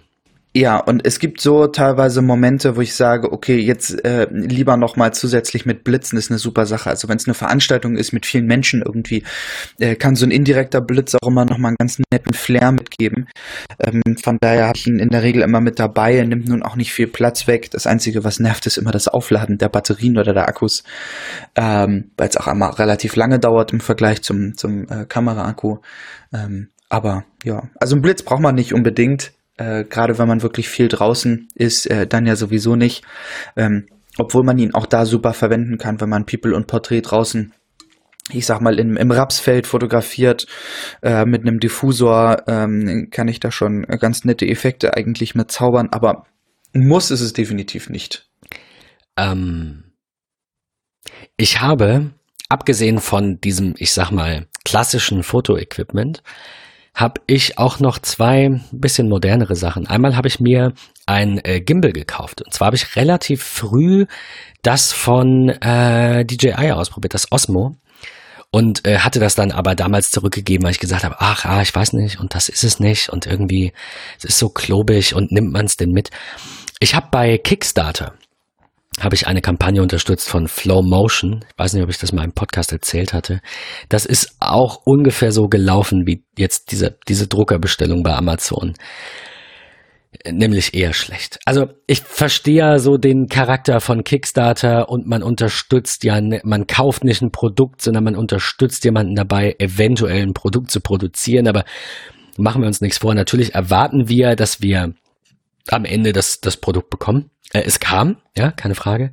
Es wurde einfach nur mehrmals verschoben. Und ich finde das schade, wenn man da nicht so, ähm, ich sag mal, transparent irgendwie ist. Also wenn ich irgendwie sage, äh, Montag soll der Drucker kommen und ich weiß am Freitag, der ist nicht da, dann sage ich dem Kunden Bescheid und sage hör zu, der kommt Montag nicht, ich habe es gerade erfahren. Dann warte ich nicht bis Montag oder Dienstag, vielleicht meldet der sich dann. Wenn der Kunde nachfragt, hast du eigentlich schon verloren. Also finde ich, lieber ja, häufiger natürlich. kommunizieren. Also ich meine, ja, wenn ich dem Kunden sage, der kommt irgendwann nächste Woche, wahrscheinlich Montag und dann wird's Mittwoch, dann rufe ich jetzt auch nicht unbedingt an, äh, weil ich habe ja nächste Woche erwähnt. Aber in dieser Flow Motion Kampagne ging es halt echt drunter und drüber und es war dann, ich weiß es nicht, ähm, ich glaube, es waren irgendwie sechs Monate ungefähr angesetzt und es hat knappe zwei Jahre gedauert. Also es war irgendwie März oder so, war, war das Projekt durch. Ich gucke jetzt gerade, ob ich das nochmal rausfinde. Es müsste ja da stehen. Ähm, spannend an der Kampagne ist, also mittlerweile auf deren Seite steht auch Ja. immer noch available soon, also der ist aktuell nicht da. Ähm, Pre-Order Bundles äh, sind äh, ausverkauft ähm, und das Ding ist unterstützt worden mit 1,3 Millionen Dollar. Ähm, also das scheint viele interessiert Plus zu haben. nochmal runde anderthalb Millionen bei Indiegogo. Ja, Auf den Link hast also du schon nicht geklickt, das habe ich noch im Kopf. Ja. Das war ungefähr, war glaube ich sogar mehr. Ähm, Echt spannend. Ich habe nochmal geschaut, April 2017 sollte die Lieferung sein. Ich schätze dann, ich finde es jetzt hier gerade nicht, aber ich schätze, das ist dann äh, ausgelaufen irgendwie im, im Jahr zuvor, also irgendwie September oder so. Und im April sollte das kommen und ich habe gesagt, cool, dann nehmen wir das in den nächsten Urlaub mit. Und es war halt tatsächlich irgendwann im, ich müsste jetzt lügen, September 2018 dann da. Also sogar, es hätte nicht mal mehr gereicht für den übernächsten Urlaub. Also ne, nicht für den in dem Jahr, in dem ich gehofft hatte, dass es kommt, sondern ich muss jetzt gerade mal gucken. Genau, die Mail kam dann am 20.09.18 kam dann Your Flow Motion is on its way. Ähm, obwohl es eigentlich im April 17 kommen sollte. Also runde anderthalb Jahre Verspätung. Lange Rede, kurzer Sinn. Ist ein geiles Produkt und ich bin echt zufrieden damit. Ich mag's, wie klein man das äh, packen kann. Man, das war so ein, ein Hauptfeature irgendwie, dass sie gesagt haben, du kannst es halt in die Hosentasche packen. Es ist ein echt geiles Travel Case dabei. Ähm, ein, ein anderer Grund, und das ist ein bisschen schade, ist, die haben ein, ähm, einen GoPro-Support versprochen, den sie nachher halt wieder abgekündigt haben, nach der Pledge. Also äh, na, nach der Kampagne. Was ich so ein bisschen schade fand an der Kampagne, was so mein Fazit ist, ist, es war halt echt so, dass sie irgendwie drei Tage abgelaufen war und dann kam das Update und die haben gesagt, okay, krass, äh, wir kriegen es nicht hin. Doof. Sag's drei Tage vorher, dann können die Leute sich doch dagegen entscheiden, aber nee, habt ihr nicht gemacht, finde ich scheiße, aus Prinzip. Ähm, ich weiß auch, also ich hab's, ich muss zugeben, ich hab's bekommen und habe mir gedacht, warum wollte ich das jetzt nochmal genau haben? Der, also der Hauptgrund ist echt, du hast diesen Extension Pole, du kannst es nochmal 30 Zentimeter irgendwie erweitern, hast dann quasi so einen teuren, dicken Selfie-Stick. Ähm, du kannst es echt klein falten und in die Arschtasche packen, das war auch so ein, irgendwie ein Hauptargument. Äh, und es funktioniert tatsächlich echt gut. Mein ähm, Hauptkritikpunkt an diesem DJI Osmo, und den hatten viele, ist, dass iOS aufgrund der, der Bildstabilisierung im iPhone da halt immer so ein bisschen gegensteuert. Und dann hattest du immer so ein ganz leichtes Zittern im Video. Und Flowmotion hat versprochen, dass das bei denen nicht so ist. Und es war bei denen auch nicht so. Also es ist bei denen nicht so. Es ist schon ein sehr gutes Produkt, aber lange Rede, kurzer Sinn. Ähm, passt echt auf, wie viel Geld ihr bei Kickstarter lassen könnt. Ich muss sagen, ich habe bis jetzt irgendwie alles bekommen, auch wenn es manchmal länger gedauert hat. Und ähm, von daher ist es für mich eine Empfehlung, aber vielleicht sollte man ähm, das nicht machen, wenn man sagt, ah, das kommt im April, dann kann ich es ja mit in den Urlaub nehmen. So, letztendlich hatte ich in dem Urlaub dann die die Canon dabei und es sind richtig geile Bilder entstanden, die natürlich mit einem mit einem iPhone nicht so entstanden wären und gerade auch mit einem Gimbal, das ja für eine für eine gewisse Videofunktion da ist, ähm, natürlich auch nicht der Fokus ist, da irgendwie tolle Bilder zu machen. Also ich war schon schon nicht unglücklich in diesem Urlaub mit den Ergebnissen fotografisch, aber ich hätte mir gewünscht, vielleicht so ein kleines, äh, keine Ahnung, Reisetagebuch in Videoform festzuhalten. Das sind immer die Dinge, die man auf YouTube sieht und sich denkt, ach cool, ja, will das von mir einer sehen? Das war ja auch manchmal so der Gedanke, dass ich gesagt habe, ach YouTube, why not? So, vielleicht ein bisschen late to the party, aber ich könnte ja. Aber alleine für mich selbst, ich weiß nicht, ob es dir auch so geht, dass du dir manchmal denkst, so ein, ein Live-Foto, ich glaube, davon hatten wir schon, Live-Foto ist manchmal mehr wert, weil sich ein bisschen was bewegt. Und so ein, ich weiß nicht, so ein, so ein Vlog, ein ganz privater, nur für dich von irgendwie zwei, drei wichtigen Tagen im Leben, keine Ahnung, Geburt, Hochzeit, fände ich jetzt gar nicht so unspannend. Weiß nicht, ob du sagst, ist ja, schon spannend, auch. definitiv. Oder nee, ich erwische mich immer dabei, ich filme einfach viel zu wenig. Das ist so. Ja, das ist das, das ist das, was ich sagen will. Also wenn, gerade ja, wenn ich vergesse so einfach das irgendwie viel, genau. Es ist immer so dieses Vergessen und äh, ach man, ich hätte es mal gemacht und so, aber dann auch so diese ganze Arbeit danach. Es ist ja nicht nur, dass, dass der Content kreiert wird, sondern das muss ja dann auch irgendwie noch verarbeitet werden. Das ist so mit einer der Punkte, wo ich so sage, puh, da bin ich raus. Also d- es ist einfach mega viel Aufwand, der irgendwie dazukommt. Ja, ich meine, gerade Schnitt und so muss man gucken. Ich meine, Apple macht es ja jetzt mit dieser neuen Clips-App auch so ein bisschen einfacher. Da so ein bisschen, also das ist jetzt sehr simpel und rudimentär, aber ich meine, wer, wer da eben nicht so die Lust hat, viel Zeit in den Schnitt zu investieren, das ist tatsächlich was, das haben wir immer noch auf dem Schirm. Ich brauche echt mal so einen iMovie-Kurs, äh, so einen Final Cut-Kurs bei dir. Ähm, weil ich einfach irgendwie, ich weiß nicht, ich würde damit gerne mehr machen Ich bin halt echt so ein Typ, ich lerne ungern, indem ich mir Kram stundenlang reinziehe von Leuten, die irgendwas sammeln auf YouTube oder Bücher oder so. Ich finde das unspannend, weil die Hälfte, die erklärt wird, brauche ich nicht. Oder sagen wir ein Drittel, das erklärt wird, brauche ich nicht, weil ich die Basics kenne und verstehe. Und ähm, das andere Drittel ist mir dann zu speziell. Und das dritte Drittel, also da habe ich dann halt schon zwei Drittel meiner Zeit verschenkt mit irgendwas, bis das Drittel kommt, das mich tatsächlich weiterbringt. Ich glaube, wenn ich die gleiche Zeit investiere in was zielgerichtetes, ähm, komme ich halt einfach schneller zum Ziel. Also ich bin da so, so ein bisschen auch wieder Effizienzfanatiker, was ich auch beruflich bin. Irgendwie sage, man muss sich doch, Zeit ist das Einzige, was wir uns nicht erkaufen können. Wir müssen doch versuchen, Zeit zu sparen und effizient zum Ziel zu kommen. Also das ist was, das definitiv auf meiner Agenda steht. Ähm, erstmal mit iMovie und später mit Final Cut einfach flott umgehen zu können. Ähm, äh, abschließend zum, zum Fotokram, der jetzt irgendwie schon ein bisschen echt viel Zeit einnimmt. Äh, ich habe noch eine GoPro Hero 6, ähm, die auch im Urlaub, sehr, das war sehr geil, die, ähm, die echt sehr viel Spaß macht und auch die Hero 7 ist ja jetzt gar nicht so viel teurer. Ich weiß gar nicht, ich glaube, die kostet mittlerweile dasselbe wie damals die 6er. Ähm, super. Also GoPro definitiv, ähm, definitiv so meine, meine Standard äh, Anlaufstelle für so Kameras. Ich war ein bisschen erstaunt, dass du eine Drohne hast, die nicht von DJI ist, weil die ja auch irgendwie so im Drohnenmarkt die absolute Nummer eins sind, sagt man. Ähm, ich weiß nicht, ob du eine, eine GoPro-Alternative vielleicht noch nennen kannst, was da, ob du da irgendwie Erfahrung hast. Nee, habe ich nicht. Ich habe mir äh, für den Urlaub 2017 ähm, meine GoPro geliehen von einem Kumpel und hatte sie mit zum Tauchen und das war schon richtig, richtig toll. Ähm, aber ich würde sie halt einmal im Jahr verwenden. Von daher sehe ich den Kaufen Nutzen Sinn da nicht so drin, genauso wie bei einer DJI-Drohne, die einfach recht teuer ist. Ähm, ah, verstehe. Also da geht's dann mehr nutze, um, ich nutze nutz es nicht häufig ja, genug, ja. Genau, richtig, ja. Also würde ich das, keine Ahnung, zweimal die Woche nutzen, äh, ähnlich wie, wie bei der Fotografie, dann würde ich halt sagen, okay, man nimmt das Geld in die Hand und macht das, aber ähm, nee, mache ich nicht. Das ist, also das, das sehe ich dann halt irgendwie nicht ein, das ist dann rumliegendes Geld, so nach dem Motto. Verstehe ich, ja, absolut. Also es gibt ja auch hier billig, billig GoPros quasi, ähm, die von denen auch manche gut. Ich habe damals echt viele Videos geguckt über diese diese Yi, Yi hieß die, glaube ich, diese japanische Alternative, chinesische Alternative und noch irgendwie zwei, drei andere, die verglichen wurden und es lief dann auf die GoPro raus, weil, weil ich einfach gesagt habe, selbst wenn ich das nur einmal nutze äh, pro Jahr, muss die Qualität halt irgendwie brauchbar sein, also sehr brauchbar sein und da hatte GoPro die Nase vorn.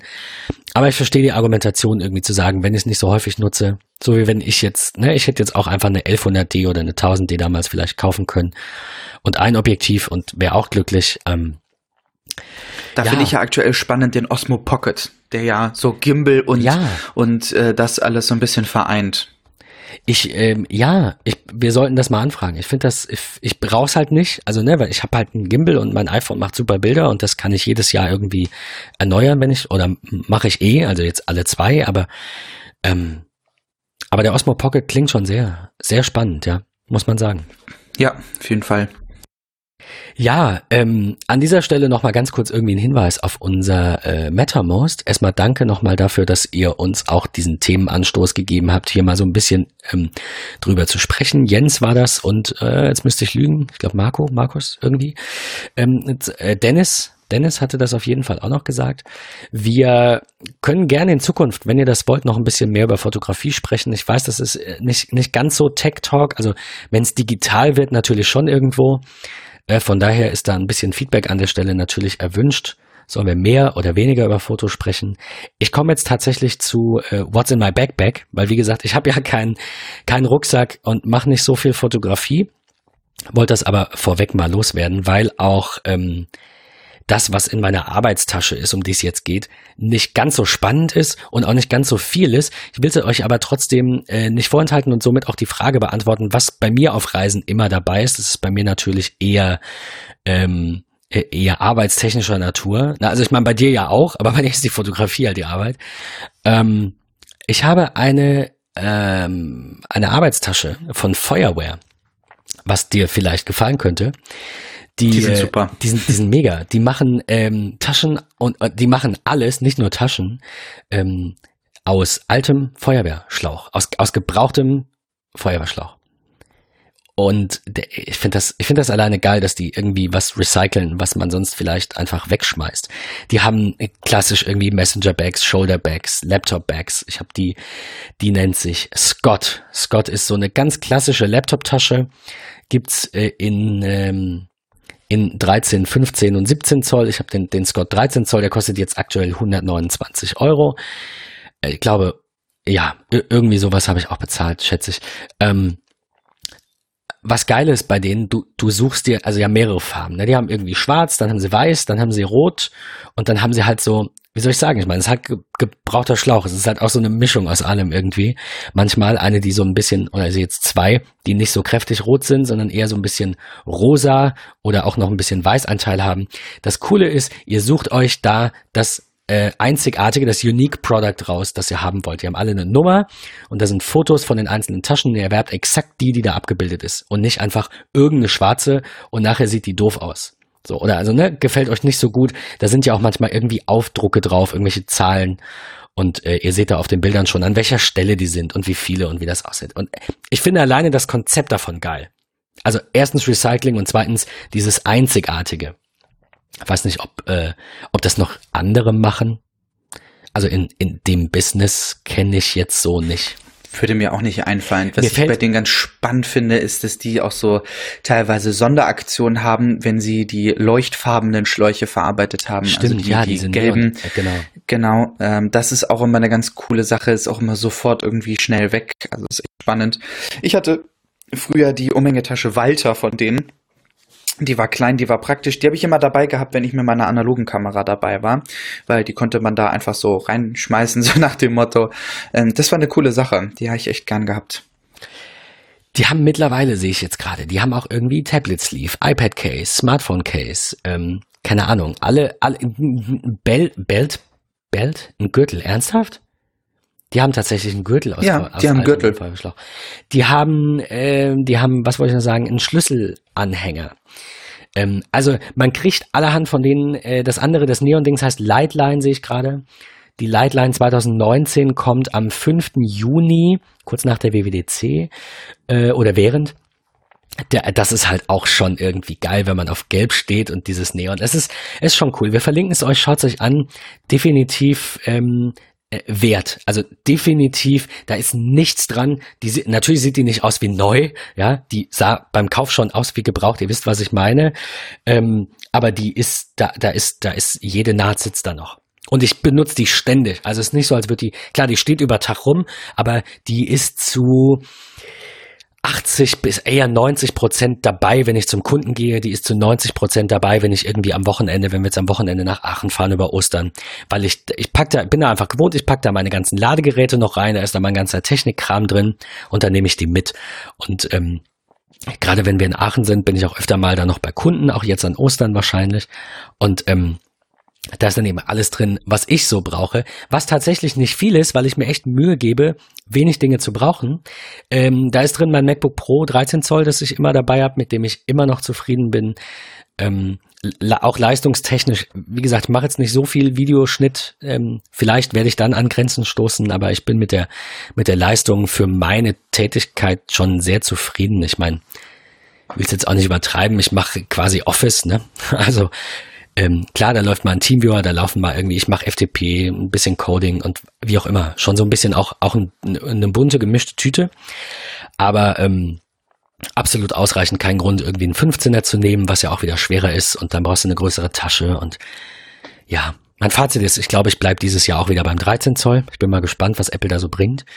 Ähm, will da jetzt gar nicht so weit ausholen. Wir hatten da in der Tiefe schon in den vergangenen Folgen über die, ähm, die Geräte an sich gesprochen. Du hattest das auch nicht in deiner Folge, weil es einfach nicht ganz so nicht ganz so spannend ist. Wenn ihr da irgendwie mehr wissen wollt und irgendwie Kauftipps braucht, wir werden da selbstverständlich drüber sprechen, wenn neue MacBooks kommen, so wie wir das in der Vergangenheit gemacht haben, dann werde ich auch nochmal ein bisschen was zu Hintergründen sagen, warum ich mich genau für ein gewisses Modell entscheide. Ähm, an dieser Stelle lasse ich das einfach mal da so stehen. Also die Tasche hat hinten halt so ein eigenes Laptop-Fach und da ist immer mein MacBook drin. Und dann gibt's ja diese diese, ähm, diese Schutzhüllen, die so an, an zwei Seiten zu sind und an zwei Seiten offen, in die man dann irgendwie noch Papier reinpackt. Die, davon gehen da auch noch ein paar rein, also auch gefüllt, ne? Ist da noch ein bisschen Platz neben dem MacBook für irgendwie Unterlagen, mal einen Lieferschein mitnehmen oder eine Rechnung oder eine Dokumentation. Das passt da super. Vorne in dem Fach ist eine Kabeltasche drin. Und zwar, ich habe die jetzt mal hier rausgekramt, damit ich live irgendwie sagen kann, was, was da alles drin ist. Das ist eine Backsmart-Tasche. Ich habe äh, lange auf Amazon gesucht damals nach einer Kabeltasche, die idealerweise in diese 13 Zoll Feuerwehrtasche passt und sie passt echt genau rein ähm, und die ähm, die schön aussieht, das Auge ist immer mit und die funktional ist. Und die vereint das irgendwie alles. Die kostet ein paar Euro mehr, ähm, ist von Backsmart, nicht keine Werbung, selbst gekauft. Werde ich euch an der Stelle auch verlinken. Ich mache die gerade mal auf. Die hat zwei Reißverschlüsse, äh, so mit zwei Fächer. Also links habe ich da jetzt erstmal, ähm, ist da so ein, so ein Netz äh, quasi auf der linken Seite, wenn man sie aufklappt und dann nochmal ein äh, ein Reißverschluss, mit dem man das aufmachen kann. Da liegt irgendwie drin mein, das brauche ich alles gar nicht mehr, merke ich gerade, mein Thunderbolt 2 auf Ethernet und ein Thunderbolt 2 auf HDMI und ein, ähm, wie heißt der denn, Lightning auf VGA habe ich hier noch. Also das waren jetzt so die Dinge, die man eher seltener braucht. Irgendwann werde ich das auch mal ausmustern müssen. Auf der, auf der rechten Seite in diesem linken Fach oder in diesem ersten Fach ist, ähm, habe ich einen, einen äh, SD, also Lightning auf SD und Lightning auf USB-Adapter. Die finde ich sehr wichtig. Wenn man irgendwie, ähm, wir hatten es ja letztens, wie machst du Backups von deiner Kamera? Ne? Ist unver ich finde das, ich finde das die beste Option, wenn man mehrere SD-Karten dabei hat äh, so wie du, und dann diese, äh, weil dann halt nicht alle Bilder weg sind. Ich weiß nur, weil man sie aufteilt, das heißt ja nicht, dass es nicht kaputt gehen kann, äh, dass, dass nicht jeder einzelne davon auch anfällig ist, weil es halt Technik ist. Aber du hast dann halt nur 8 Gigabyte verloren und nicht 128, wenn du halt mehrere kleine hast. Wenn du die dann zusätzlich mit dem Adapter noch ins iPad einliest, hast du ja quasi schon ein Backup. Da müsste schon beides kaputt gehen. Ähm, idealerweise lädt man das dann, finde ich, noch direkt in die Cloud irgendwo hin, wenn man denn im Urlaub WLAN hat, weil ähm, kann natürlich auch sein, dass der Koffer verloren geht, aber ich meine, wir wollen es jetzt mal nicht irgendwie übertreiben. Also diese rechte Seite hat so ein bisschen äh, so, Gummi, ein Gummiband und verschiedene Einschübe. Das finde ich ganz toll. Also wir verlinken euch das äh, auf jeden Fall.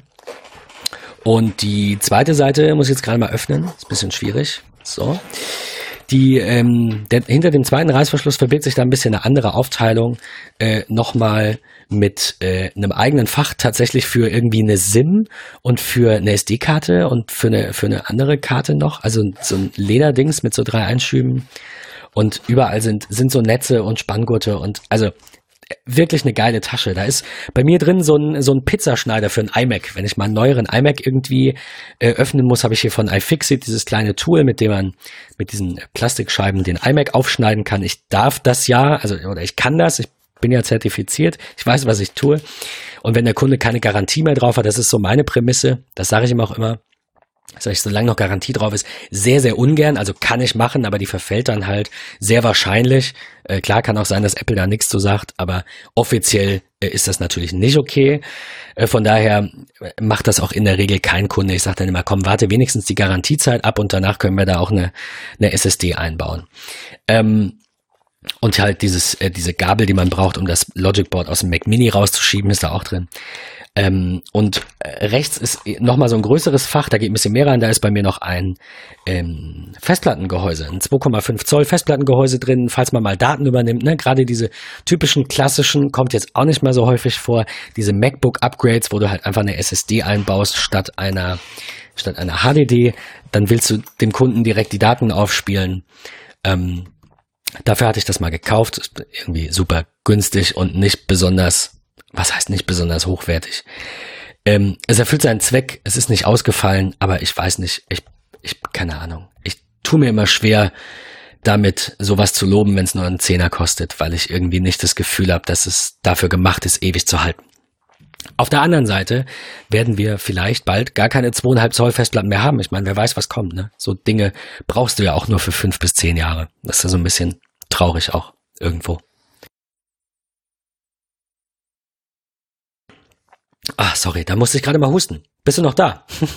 Selbstverständlich. Okay, sehr gut. Sorry, ich musste eben mal ganz kurz, ähm, wollte das jetzt nicht irgendwie on air machen. Das, ähm, das war es tatsächlich. Das war meine, meine Arbeitstasche. Mein Sum-Up ist Spannend. noch drin. Das ähm, hatten wir schon ein paar Mal erwähnt, daher jetzt an der Stelle nur verlinkt. Ähm, äh, ne, Kunde kann irgendwie mit EC-Karte, Kreditkarte, sogar mit Apple Pay bei mir bezahlen. So fortschrittlich bin ich. Deswegen verstehe ich nie diese Restaurants, die sich irgendwie dagegen sträuben. Hab aber jetzt bei meinem Friseur tatsächlich erfahren, ähm, also er hatte das mitbekommen, dass ich mit meiner Friseurin mich drüber unterhalte. Er ist der Inhaber, sie ist dahin, er ist gewechselt vor, ja, was heißt vor kurzem, auch schon ein halbes Jahr her. Er bekam das mit und sprach da mit mir nach der, nach dem Schnitt noch irgendwie 20 Minuten. Fand ich super sympathisch und spannend. Und er hat halt gesagt, dass man halt klassisch noch im Kopf hat, das kostet so sechs bis sieben Prozent, wenn man alles akzeptiert. Und das stimmte, das war früher so. Aber heutzutage sind äh, selbst die, die Provisionen bei diesen klassischen Terminals, die es von der Bank gibt, relativ gering im Vergleich.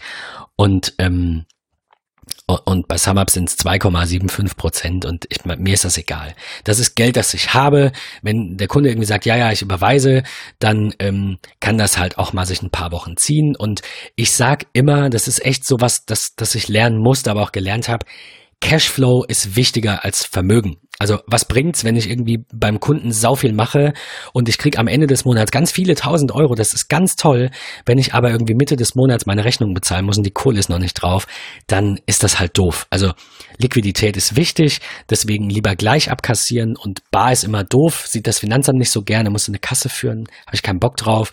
Also ich kassiere ganz, ganz wenig Bar und buche das dann direkt äh, quasi als Privatentnahme. Das kommt, keine Ahnung, drei, vier Mal im Jahr vor. Daher führe ich jetzt keine Kasse. Aber mir ist das schon lieber mit Karte. So, und, und ist es geht nicht. ja auch schneller, es ist für den Kunden angenehmer. Ich, also mir tun ja auch diese drei Prozent nicht weh. Jetzt schuldest du mir 100 Euro, dann drücke ich davon drei ab. Das sind 97 Euro. Die habe ich einen Tag später auf meinem Konto. Die sind da. Punkt. Also ich will jetzt gar nicht gegen Bargeld sprechen. Das kann man auch machen, okay. Ich will eher sprechen gegen Zahl auf Rechnung, gib's mir irgendwann. Es ist dann da. Es ist verbindlich. Es steigert die Liquidität. Ich glaube, es ist wichtig. Ähm, an der Stelle, wir sind schon ein bisschen, äh, ein bisschen spät in der Folge. Ich erzähle mal ein bisschen über, ähm, über so ein paar Apps, die ich, äh, die ich nutze. Und ähm, ja, sorry, so, ich muss jetzt gerade die Liste öffnen. Hier sind wir. Ich habe ähm, als, als erste App, die ich, äh, die ich auf meinem Telefon habe, die manchmal ganz spannend ist, die brauche ich jetzt nicht, weil ich nicht so ähm, weil ich nicht so viel einstelle, äh, brauche ich die jetzt nicht, nicht zwingend beruflich, aber ich wollte sie erwähnt haben, weil sie einfach geil ist. Die heißt Bruno. Bruno ist quasi eine Abkürzung für äh, Brutto-Netto-Rechner. Und ich finde das immer ganz schlimm, wenn irgendwie mal jemand kommt und sagt, ja, was habe ich denn dann da netto? Ja, mein Bruder hat jetzt gerade irgendwie angefangen, seinen ersten äh, äh, äh ne, festen Job, also mit, äh, was heißt festen Job, aber sein erster, seine erste Vollzeitstelle nach dem Studium und wollte dann halt wissen, was verdiene ich denn danach? Und Bruno ist eine geile App, weil du halt irgendwie alles, also die haben für alles irgendwie ein Feld. Bundesland, Kirchensteuer, Steuerklasse, so dieser Standard, aber dann kannst du noch Sachen eintragen, wie bei welcher Krankenkasse bin ich, weil die ja auch unterschiedliche Zusatzbeiträge haben. Du kannst deinen Wunsch netto angeben, dann sagen sie dir, was du brutto bekommen musst. Du kannst vermögenswirksame Leistungen und Einmalzahlungen mit angeben. Du kannst in den weiteren Einstellungen noch so Dinge freischalten wie Geldwetter, also vermögenswirksame Leistungen, sonstige Bezüge ist auch standardmäßig nicht an. Äh, Geldwettervorteil, Firmenwagen, betriebliche Altersvorsorge, Steuerfreibeträge, Gleitzone. Also das Ding kann alles. Das kostet nix, zeigt dafür ein bisschen Werbung an. Ich mache es jetzt auch ganz kurz, weil ich will jetzt nicht hetzen, aber ist jetzt, wie gesagt, nicht ganz so spannend. Ähm, ich wollte es nur erwähnt haben. Falls ihr sowas braucht, hört auf ständig. Also ich kenne das von mir. Ich habe immer wieder gegoogelt und bin irgendwie immer wieder auf bruttonettorechner.info oder so rausgekommen. Und der kann im Vergleich halt echt nix. Sieht nicht so schön aus. Ähm, du machst in der App direkt irgendwie einen Screenshot und schickst das jemandem und ähm, ja, Allein das mit dem Wunsch netto. Das ist spannend. Geil. Das ist auch die einzige App, die ich kenne, die so gut ist. Also, du wie du schon sagtest, die, ne? Die ist toll. Ja, ich genau. toll. Auch optisch. Echt witzig. Also, ja. ja. Wollte ich erwähnt haben, auch wenn das jetzt ähm, äh, beruflich nicht ganz so ähm, also für den einen oder anderen, der häufiger einstellt, ist das sicherlich ähm, gar nicht unspannend, dann mit dem Mitarbeiter. Ich finde das, also bei mir war das immer so, als ich angestellt war, habe ich dann gesagt, ja, was kommt denn dabei raus? Und dann sagte der, ja, wir machen mal eine Probeabrechnung, dann ruft der seinen Steuerberater an, der berechnet ihm vielleicht wieder was oder keine Ahnung, es ist pauschal mit drin. Was für ein Schmarrn. Ich meine, was soll denn da anderes äh, drin stehen als in dieser App, wenn die denn aktuell ist und das ist Bruno, ähm, steht dasselbe drin, das kannst du mit dem Mitarbeiter direkt am äh, im Meeting irgendwie im Bewerbungsgespräch durchgehen, finde ich irgendwie sympathisch. Ähm, wir kommen zu so, so ein paar Apps, die ich beruflich nutze. Ähm, an der Stelle sei einmal erwähnenswert, Fing, äh, Fing mit F, ist eine, ein, ein ähm, wie sagt man, ein, ein Network Monitor, ein Network Discovery Tool, das ähm, äh, leider, aber auch Gott sei Dank, ich bin echt ein Privatsphäre-Freund, ähm, seit iOS 11 halt keinen Zugriff mehr auf MAC-Adressen hat. Ihr habt es vielleicht mitbekommen damals, da hat Apple ähm, dafür gesorgt, dass die, die MAC-Adressen da eben nicht mehr ähm, ausgelesen werden können. Das äh, macht es natürlich ein bisschen schwieriger oder manchmal ein bisschen nervig, da braucht man vielleicht noch andere Tools. Aber um so einen ersten Überblick darüber zu bekommen, was läuft denn in einem Kundennetzwerk, hängt ihr euch einfach mit dem iPhone in WLAN und, ähm, und scannt das und dann ähm, werden euch alle Geräte inklusive IPs, teilweise offene Ports, ist das Gerät online, man, es wird auch eine Historie gespeichert, man kann noch irgendwie Namen eingeben, Anmerkungen, wo befindet sich das Gerät, es gibt ein Sternchen Favorit oder eine Flagge für wichtig. Also man kann damit, das habe ich jetzt noch nicht gemacht, weil die Kunden das nicht brauchen, aber man kann damit auch ein bisschen dokumentieren und später sagen, hier, ich exportiere dir das. Ähm, hier, hier ist jetzt eine, eine kurze Netzwerkübersicht. Das finde ich ganz, finde ich ganz spannend. Die ist auch, glaube ich, kostenlos. Ich meine, ich habe nichts dafür bezahlt. Es gibt irgendwie. Sagst du mir noch mal den Namen? Fing. Fing mit F. Äh, also, ne? Fing. Spannend, ja. Ja. Ähm, für den Mac habe ich so was ähnliches. Ähm, allerdings noch nicht so sehr benutzt, dass ich da als groß drüber sprechen möchte, nennt sich Network Radar. Verlinke ich an der Stelle nicht, weil es uns, äh, weil, weil mir die Lizenz geschenkt wurde, muss ich da eine Werbekennzeichnung dran machen. Da reden wir lieber nochmal drüber, wenn wir über What's on my Mac sprechen oder so. Ähm, die die App macht dasselbe. Also es ist letztendlich ist es einfach ein Tool, mit dem Netzwerk Geräte im Netzwerk sichtbare Geräte aufgelistet und schön angezeigt werden. Das finde ich wichtig, brauche ich nicht ganz so oft, weil meistens haben die Kunden eine Fritzbox oder ähnliches, da sieht man sie im Router. Aber ähm, um dann irgendwie in einem WLAN, wo man halt keinen Zugriff vielleicht auf einen Router hat oder wenn man mal schnell eine IP-Adresse braucht von einem von einem Drucker, der sich vielleicht im Netzwerk bekannt macht, dann äh, kann ich halt mit Fing eben gucken, wo ist der, da ist seine IP, Thema erledigt und muss mich nicht erst mit einem Passwort irgendwo irgendwo anmelden, äh, weil ich eh vielleicht im WLAN bin. Ähm, was ganz wichtig ist in meiner Arbeit als äh, eben auch Mac-affiner äh, IT-Guy, ich, ich höre das immer ganz oft, dass die Konkurrenz irgendwie gar keinen Bock auf Macs hat. Weder Ahnung noch Lust, wenn die Mac hören, fliehen die schon. Ich finde das sehr schade, weil das eine vertane Gelegenheit ist. Das sind, das sind Kunden, mit denen man vielleicht Geld verdienen könnte oder die man glücklich macht. Aber ähm, ich, ich, ich brauche die App, die Kollegen vielleicht nicht, wenn die nichts mit Macs am Hut haben. Ich rede von Mac Tracker.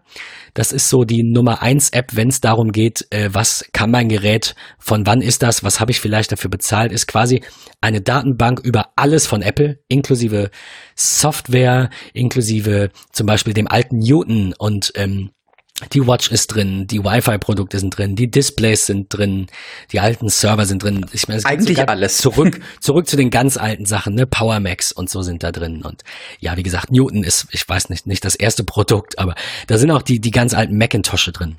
Classic Macintosh gibt's auch als Kategorie. Ähm, auch so ein bisschen für die Nostalgiefreunde unter euch. Äh, sicherlich nicht unspannend. Äh, verlinken wir auch an der Stelle. Gibt's auch nicht mehr zu, zu sagen. Hat einfach alles drin, finde ich klasse. Ähm, äh, du hattest es vorhin schon gesagt. Ähm, Deliveries. Oder du hattest oh es mir, mir im Vorgespräch Gott. gesagt. Deliveries ist eine, eine äh, kostenpflichtige, aber sehr tolle App, mit der man alle seine Lieferungen ähm, äh, tracken kann. Ich, mit Push-Benachrichtigung, mit, Push mit tollem Design, mit, mit iCloud Sync. Tolles Design. Ich, ich sag dir ernsthaft, ich liebe Apps, die gut aussehen. Ich meine, wer nicht? Und ich lege da auch tatsächlich Wert drauf, dass die einfach eine gute User Experience. User Experience ist wichtiger als User Interface Design, glaube ich. Also lieber, ich meine, das eine geht wahrscheinlich nicht ohne das andere, aber letztendlich bringt dir ein tolles Design nichts, wenn es scheiße bedienen lässt. Also meine Prio 1 ist, es muss äh, intuitiv sein, einfach sein, irgendwie zu bedienen und, und logisch aufgebaut. Und das ist die App. Und das sind die Apps, die ich mag.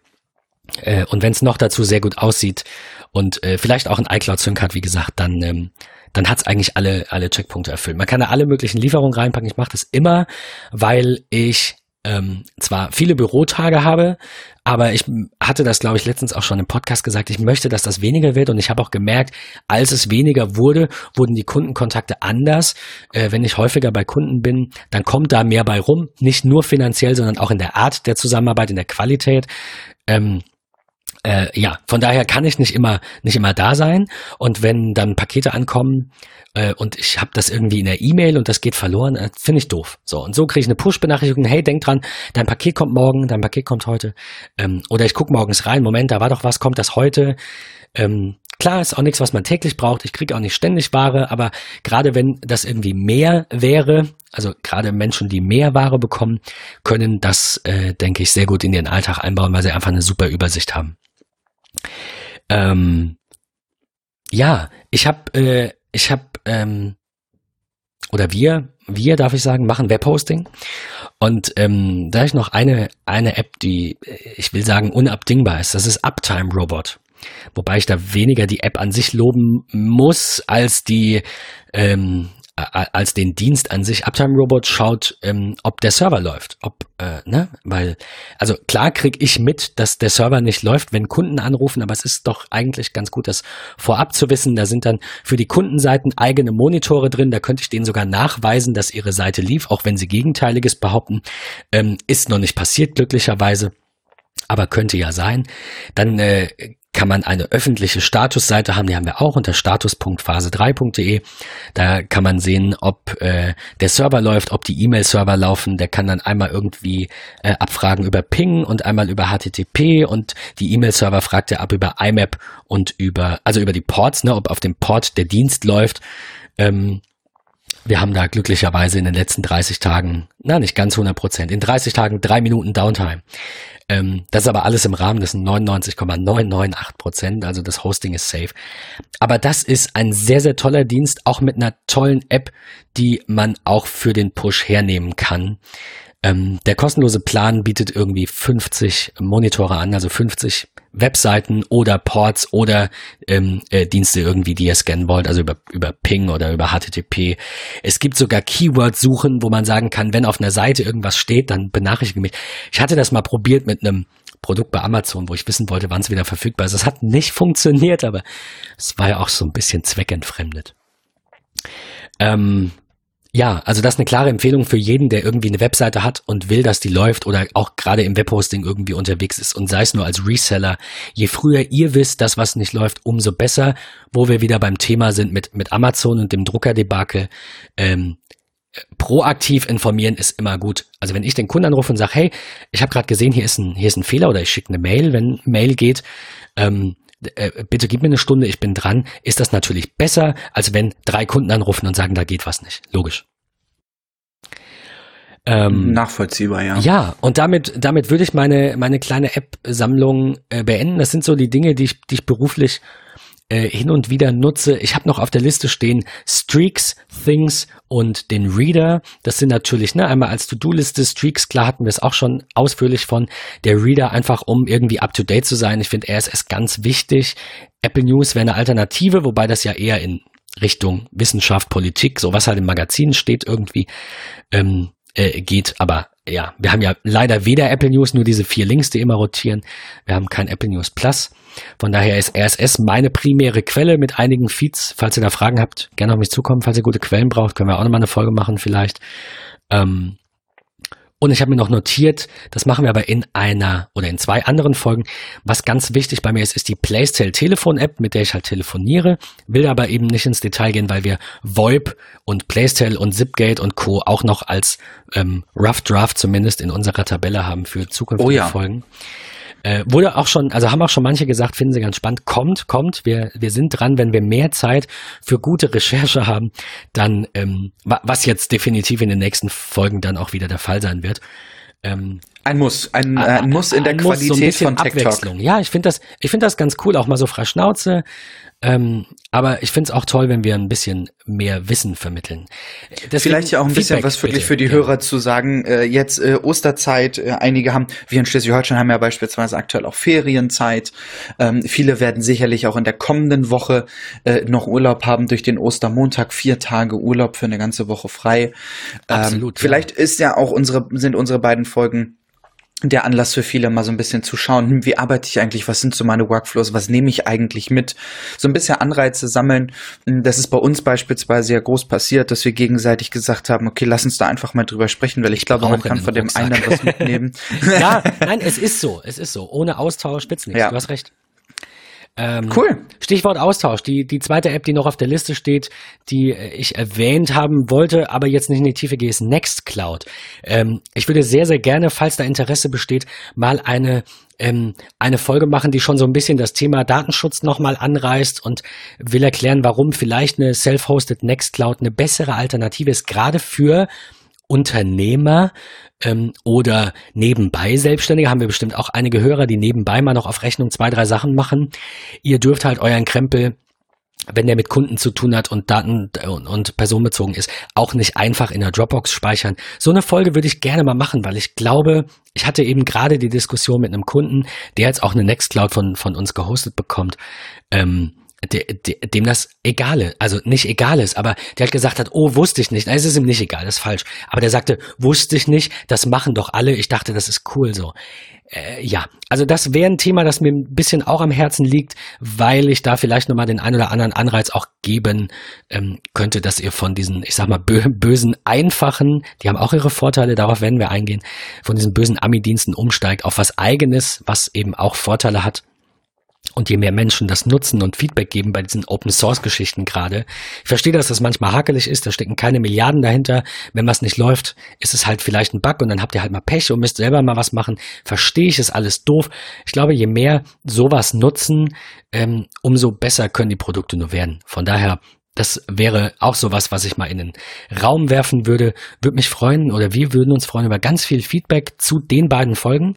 Äh, war das so ungefähr das, was ihr euch vorgestellt habt? Wir hatten Spaß. Ich hatte Spaß. Ich habe viel aus Patricks Folge äh, mitgenommen im Bereich Foto. Ich weiß oder ihr wisst jetzt, dass das ähm, irgendwie so bei mir, ich weiß nicht, ich habe das so ein bisschen schleifen lassen und muss da mal Gas geben. Und ähm, ja, wir wir freuen uns über euer Feedback, nicht nur bei MetaMost, iTunes-Bewertungen nicht vergessen. Wer noch nicht hat, der darf gerne. Und ähm, Twitter, Facebook, wo auch äh, Facebook eher weniger. Ich glaube bei dir auch mittlerweile. Aber ihr werdet oh ja. uns finden, wenn ihr uns, wenn ihr uns finden wollt, äh, unter den ähm, Shownotes sind, zumindest auf der Webseite sieht's gut aus. Ich krieg's leider noch nicht ordentlich in die, in die Shownotes rein, in, äh, in die Podcasts-App. Da wird das immer so ein bisschen doof dargestellt, aber da findet ihr auch nochmal uns verlinkt auf Twitter und auf äh, Facebook und oder Instagram, je nachdem. Wir geben da immer an, wo wir gerade irgendwie unterwegs sind. Ähm, nehmt Kontakt auf. Wir freuen uns auf den Austausch. Wir finden es cool, dass wir auch für euch was machen können. Ähm, in diesem Sinne, vielen Dank. Danke, Patrick, für viele Anregungen und äh, ich hoffe, dass wir jetzt so in, in einem Nachgespräch, muss nicht jetzt sein, äh, du mir vielleicht auch nochmal persönlich Feedback gibst irgendwie und vielleicht kannst du noch mal das ein oder andere mir aufzeigen, was ich vielleicht noch verbessern kann. Mir ja, dann lass uns doch jetzt auflegen und ich kann dich zerpflücken. Bitte, zerpflück mich. Mir geht's mir geht's darum immer irgendwie äh, ich sag mal voranzukommen, ne? Effizienz und irgendwie ja, besser zu sein. Ganz wichtig. Deswegen ist Feedback ganz wichtig. Äh, danke Auf an alle Hörer, die da jetzt schon so zahlreich auch tatsächlich, also ich finde das viel, irgendwie 22 Anmeldungen und mindestens 10 davon diskutieren regelmäßig mit. Ähm, vielen Dank an der Stelle nochmal und Wirklich, äh, bis zur nächsten Folge. Danke euch. Bis in der kommenden Woche. Ciao.